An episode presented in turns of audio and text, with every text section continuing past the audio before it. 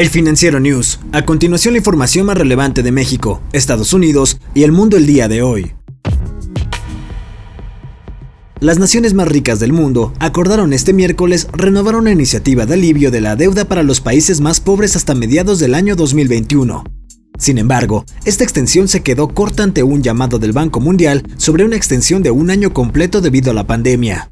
En un comunicado emitido por Arabia Saudita, que ocupa la presidencia del bloque, el G20 adelantó que podría emitir otra prórroga de seis meses el próximo año.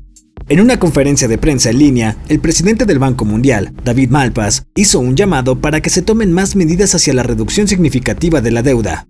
Con el COVID-19 amenazando con retrasar décadas la lucha contra la pobreza, extender el plan de deuda era lo mínimo que podía hacer el G20, dijo Jaime Atienza, experto en deuda de Oxfam International. El presidente de China, Xi Jinping, pidió a la infantería de Marina estar preparados para la guerra.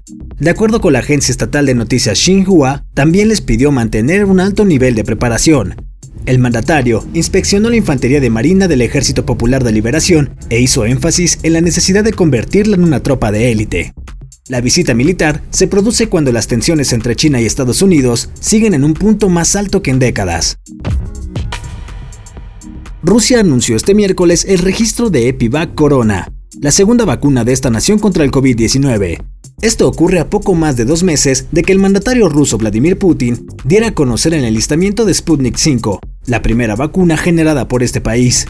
Aunque el visto bueno para las pruebas fue obtenido desde el 24 de julio, la mayor parte de ellas se hicieron en septiembre. El resultado fue que los participantes generaron anticuerpos.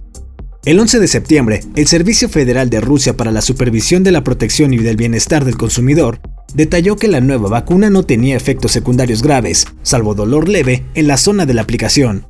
Es posible que se registre en diciembre una tercera vacuna desarrollada por el Centro Científico Federal Chumakov.